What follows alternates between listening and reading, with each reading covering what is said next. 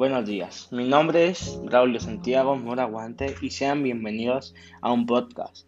Hoy les hablaré sobre las reformas borbónicas. Empecemos.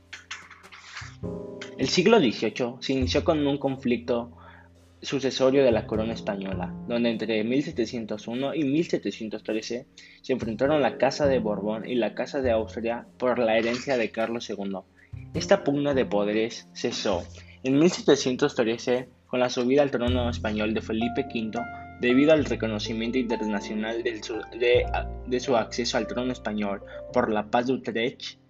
A partir de entonces se inició una etapa de cambios la Ilustración, que fue un movimiento cultural e intelectual, que ayudó a la creación e inspiración de las reformas borbónicas, así como el deportismo ilustrado, monarquía absoluta con ideas ilustradas.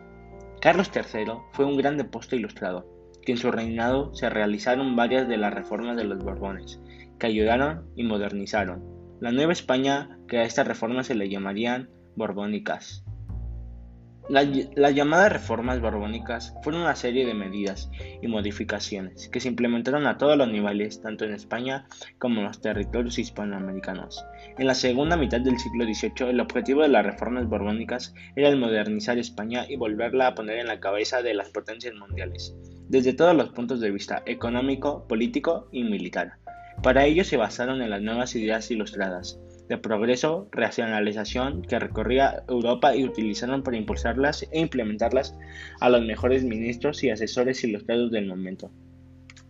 Las herramientas principales para complementar estas reformas serían la ilustración, ya nombrada antes, la centralización administrativa, la liberación del comercio entre España y los territorios ultramarinos, el desarrollo de una potente marina mercante y de guerra, una formación puntera de todos los niveles, que podría una mano de obra especializada al servicio de la nación. Para saber cuáles eran las reformas necesarias en la Nueva España, el rey Carlos III nombró a José de Galvez, un experimentado político, como visitador de la Nueva España. Después de haber recorrido José de Galvez toda la Nueva España, algunas de las reformas que promovió fueron aumento de impuestos, impuestos para personas antes exentes, monopolio de estancos reales, que era el monopolio de explotación a productos reeditables, la creación de un tratado de libre comercio, que esta fue, que esta fue para permitir de nuevo el comercio entre colonias. José de Galvez promovió algunas políticas también, que estas fueron destitución de funcionarios reales por criollos, para que tuviera la seguridad de mandarle el dinero necesario al rey. También hizo una reconstrucción, en esta se sustituyeron los corregimientos por las intendencias y que esta nueva estructura sirvió de base para los estados de México actual. Expulsión de los jesuitas, esta provocó varias manifestaciones, desacuerdos, revueltas y dejó un gran molestar para la población, sobre todo a los criollos. Gracias a estas reformas España logró sus objetivos. La economía tuvo auges muy buenos, la minería y la agricultura. Fueron los principales negocios. Sin embargo, esta dejó no muy felices a los hispanos y esa provocó resistencias a las reformas. Gracias a las guerras europeas donde España estaba revuelta, gastos militares y entre otras cosas, provocó que aún más se sacaran recursos de la Nueva España.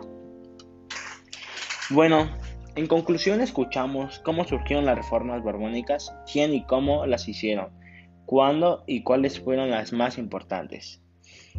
Bueno, me despido y gracias por haberme escuchado.